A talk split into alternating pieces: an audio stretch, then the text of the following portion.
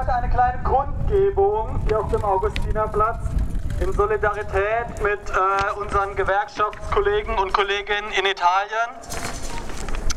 In Italien hat vor am 19.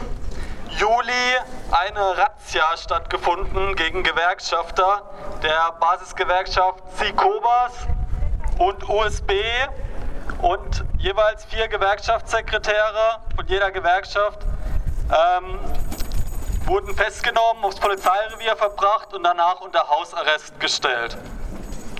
Wir wollen heute hier vor dem italienischen Konsulat eine kleine Solidaritätskundgebung für die unter Hausarrest stehenden Kollegen und Kolleginnen aus Italien abhalten. Im Morgengrauen des 19. Juli rückte die Polizei in den Gewerkschaftshäusern der italienischen Basisgewerkschaften SICOBAS und USB ein. Auf Anordnung der Staatsanwaltschaft von Piacenza wurde der nationale Koordinator der SICOBAS, Aldo Milani, und drei führende Vertreter der Gewerkschaft von Piacenza unter Hausarrest gestellt.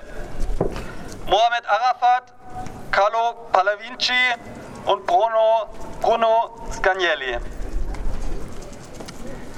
Bildung einer kriminellen Vereinigung wegen privater Gewalt, Widerstand gegen einen Amtsträger, Sabotage und Störung eines öffentlichen Dienstes. So lautet die Anklage. Dieser Vorwurf geht auf Streiks in den Logistiklagern von Piacenza in den Jahren 2014 bis 2021 zurück. Der Staatsanwaltschaft zufolge wurden diese Streiks unter einem Vorwand und mit erpresserischen Absichten durchgeführt, und zwar um bessere Bedingungen für die dortigen Arbeiterinnen zu erreichen, als sie der nationale Tarifvertrag vorsieht. Gleiche Vorwürfe gelten der Basisgewerkschaft USB. Auch deren vier führende Gewerkschaftssekretäre wurden unter Hausarrest gestellt. Nun könnte der Vorwurf, mit erpresserischen Methoden die Verbesserung der Arbeitsbedingungen von Lohnabhängigen erreichen zu wollen, als Waffe gegen jede Form von kämpferischer Interessenvertretung der Beschäftigten dienen.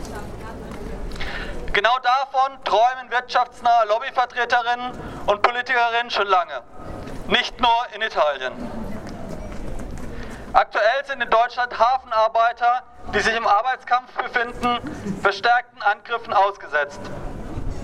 Schon nach ihrem ersten Warnstreik forderte Arbeitgeberpräsident Dulger die Ausrufung des nationalen Notstandes, um das Streikrecht zu brechen.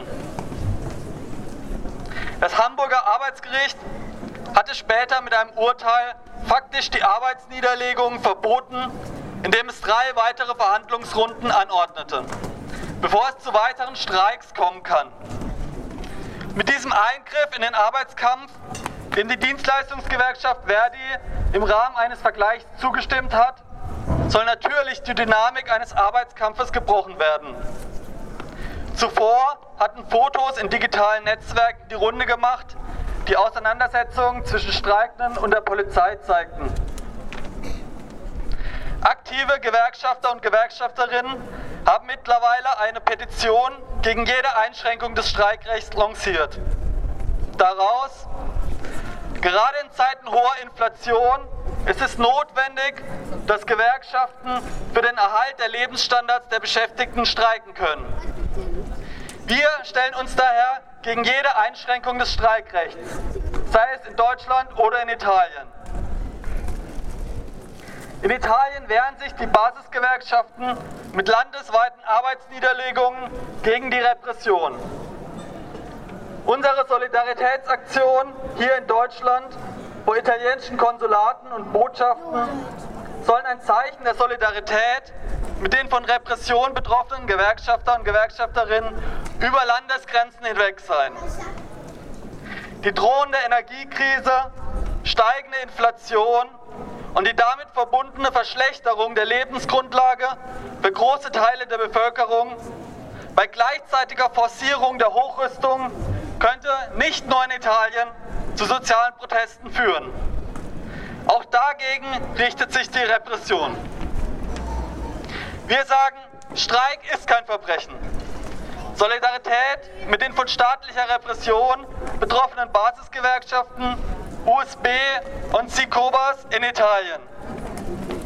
Freiheit für Aldo, Arafat, Bruno, Carlo, Fisal, Isa, Riyad und Roberto. Woo!